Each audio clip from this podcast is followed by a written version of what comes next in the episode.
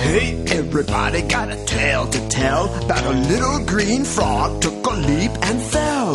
His long skinny legs jumped him high, it's true, but there was one small thing he forgot to do. Down by the banks of the hanky panky where the bullfrogs jump from bank to banky, they went oops, ops, belly flops. One missed the lily pad and went plops.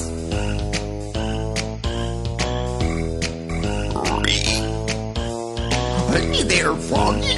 Don't you know you gotta look before you go? I know you can do it, so try it again. Only this time, open your eyes, my friend.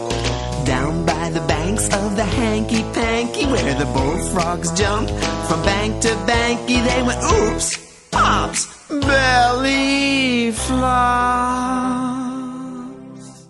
One missed the lily pad and went kerplop. Uh, wait a minute.